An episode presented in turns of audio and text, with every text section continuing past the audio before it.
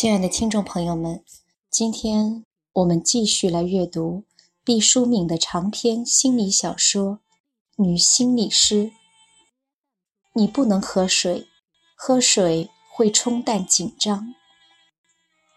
赫顿的理智和情感，如同两根毛衣针，被工作的机械手飞快地交叉，一个又一个来访者的故事。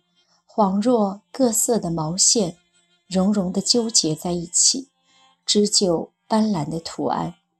赫顿经常和这个人面对面时，突然浮现出那个人的身影，影像叠加，好似报废的二次曝光照片。团团如期到来，他还是如侦察兵一样仔细巡查了。心理室的设施，确信没有任何的窃听窃录设备。进入工作状态之后，把短短的小腿搭在柔软的沙发边缘。心理师和你谈话让我挺舒服的，比和我爸爸妈妈说话还舒服。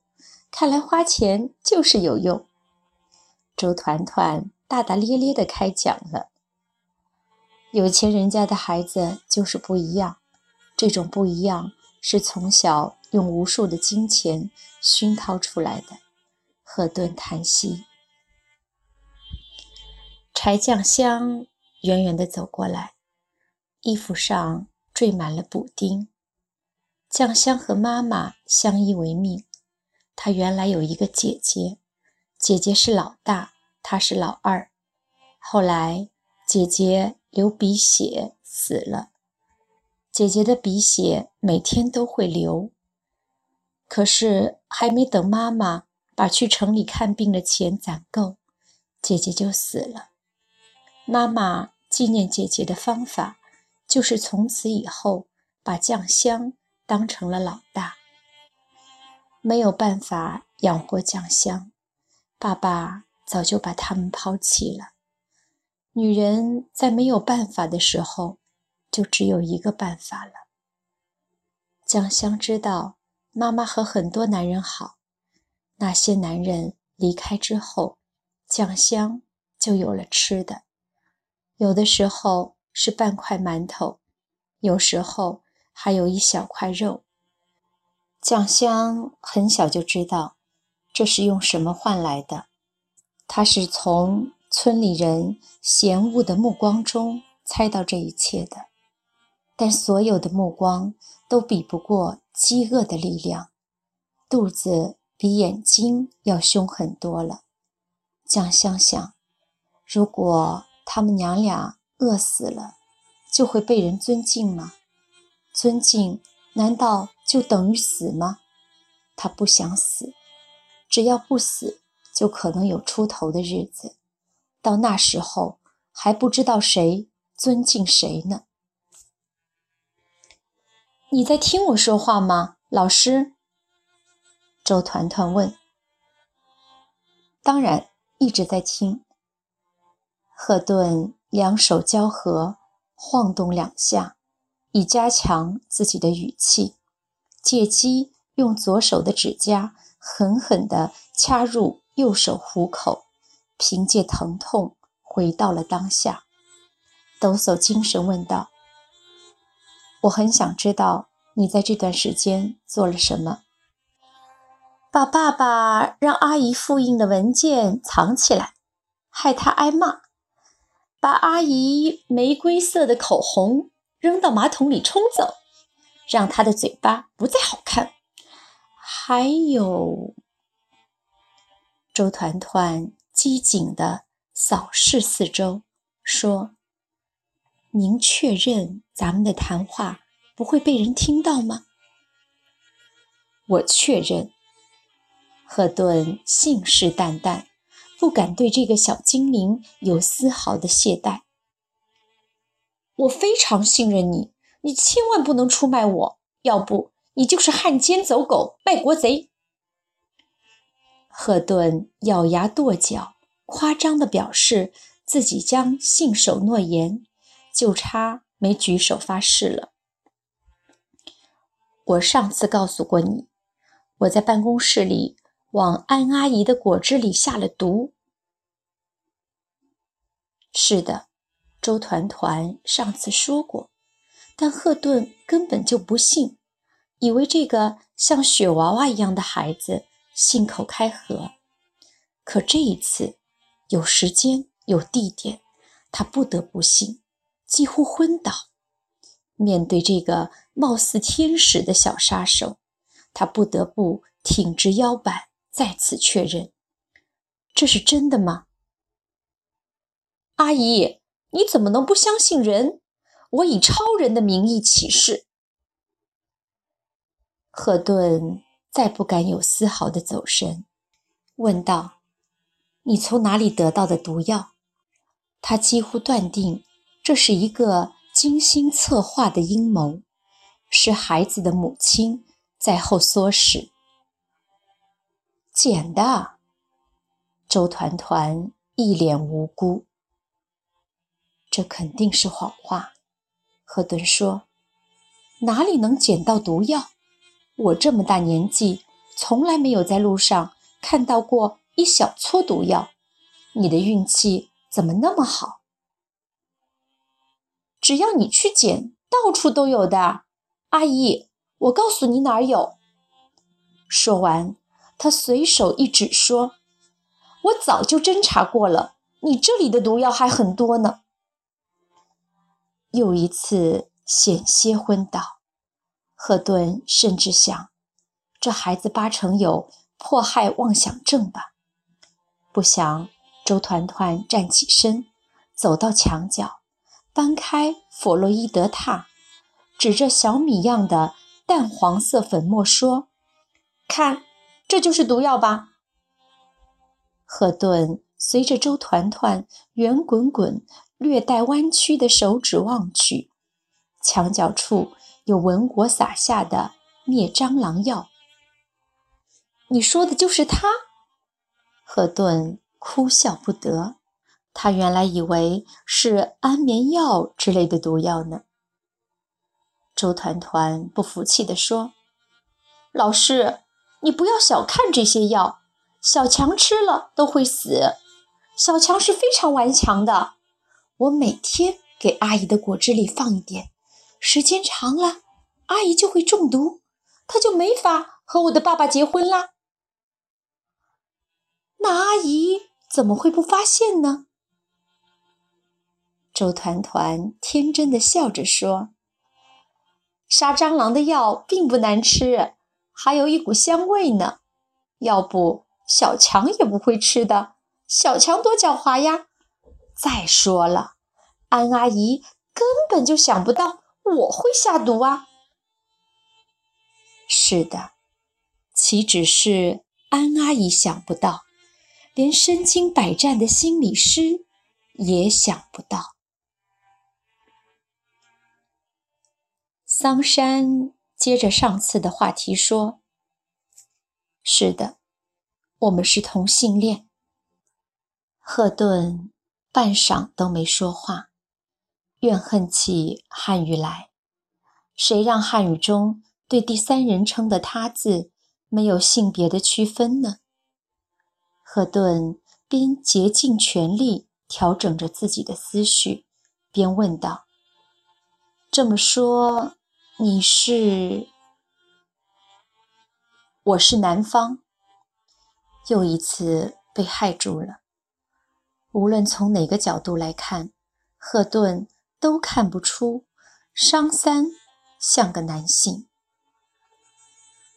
在人群中，我竭力隐藏自己的性取向，我把自己打扮得如同淑女，这并不难。在所有的时尚图书里，都在引导女人们更像女人。我知道自己的性取向为这个社会所不容，可我不是怪物。为了让自己安逸些，我可以在表面上遵从社会的习俗，但我内心的锋芒是永远不会改变的。如果让我自己选择，我会身穿迷彩服，脚蹬陆战靴，头戴蓝盔。那你的问题是？赫顿问。他在思谋是否帮助改变桑山的性取向。您若是劝说我放弃自己是个男人的想法，趁早死了这条心。如果您一定要开口说，我马上就离开您的诊室，请原谅我的选择。这和礼貌无关，只和志向有关。桑山非常冷峻地说。赫顿空张了一下嘴巴，把想好的话从胃里咽到了肠子。如果来访者不想改变，你纵使上天入地，也无法让他改变。知难而退吧。桑山接着说：“我现在的问题是无法接受安娜的背叛。安娜是他的名字。”我们两个在一起的时候，互相称呼另外的名字。他叫我杰克。我想不通，所有的山盟海誓怎么都在一夜之间崩塌。我不明白，那个大猩猩哪点比我好啊？难道有钱就是一切吗？安娜如此的虚荣，这不单是背叛，而且是对我人格的侮辱。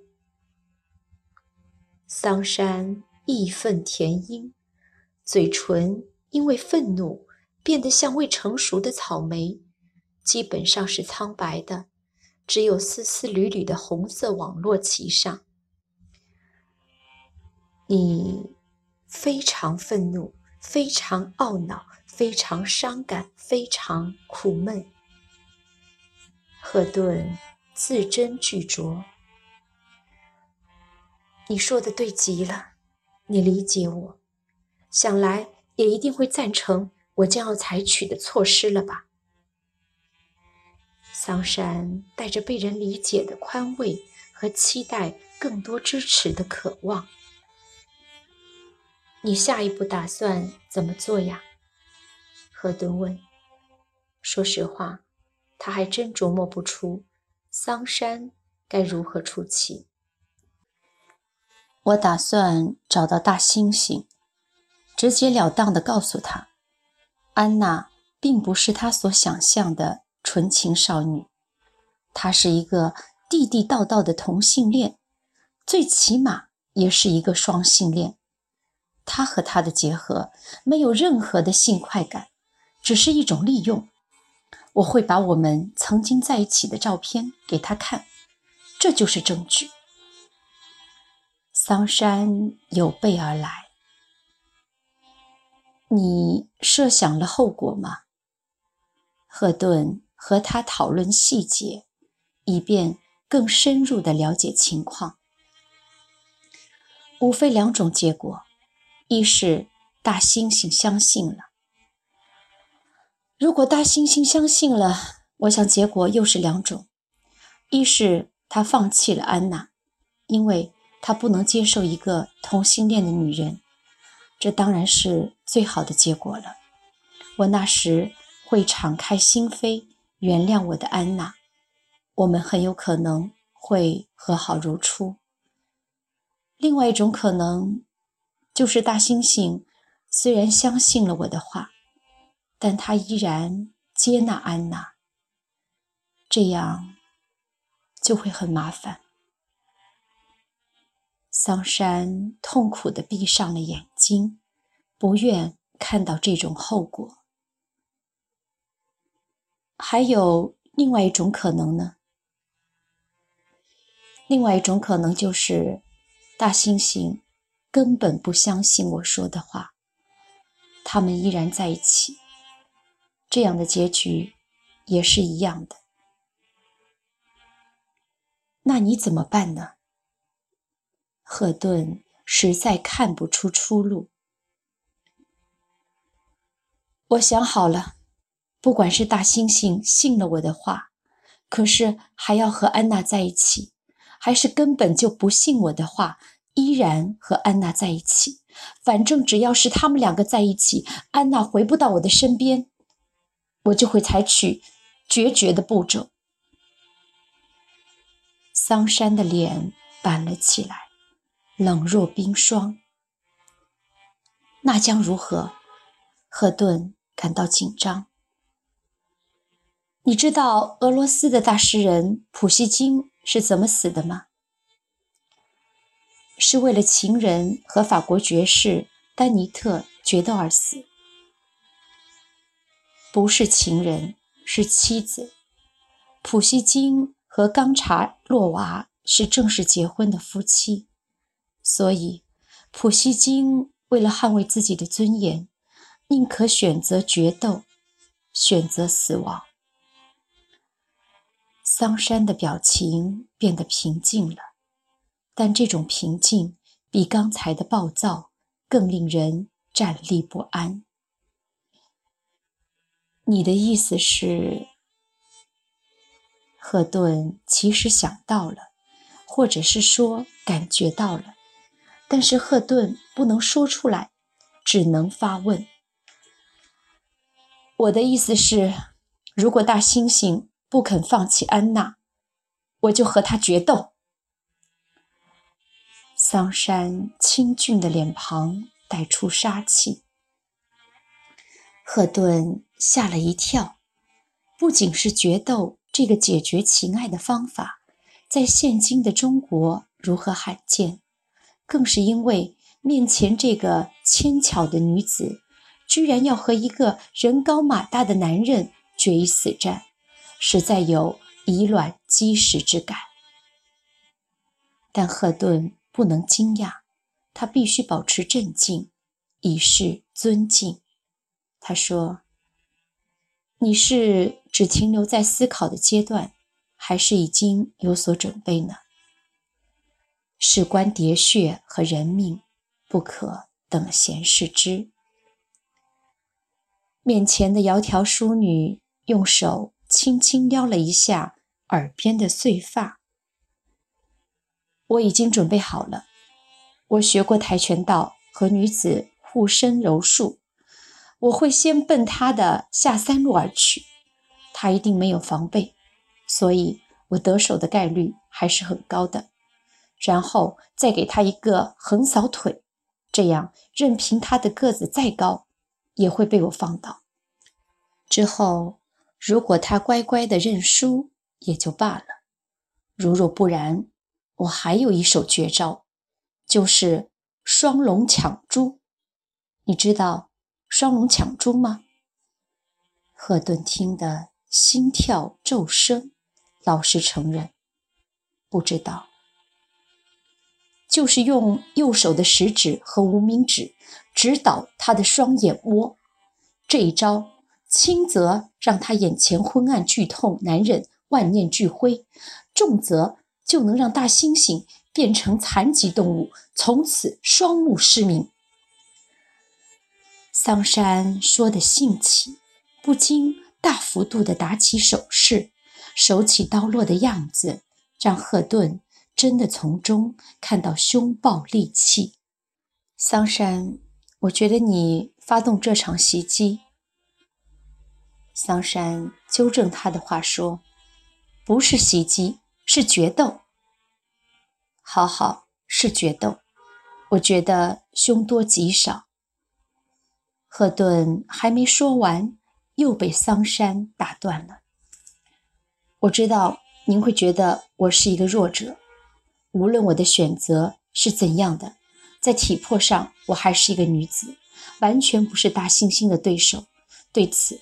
我也心知肚明，但我不需要任何人来劝阻我，就像当年没有人能劝阻住普希金。不要以为体魄弱小的人性格就一定怯懦，不要以为同性之爱就可以亵渎和背叛。在我的心里，嫉妒之火熊熊燃烧。如果不报仇雪恨，我情愿自杀。在杀死别人和杀死自己之间，我当然要选择先杀死别人。体魄上的弱势，我也充分考虑到了。我会借助工具。话说到了这个份上，赫顿更不敢掉以轻心。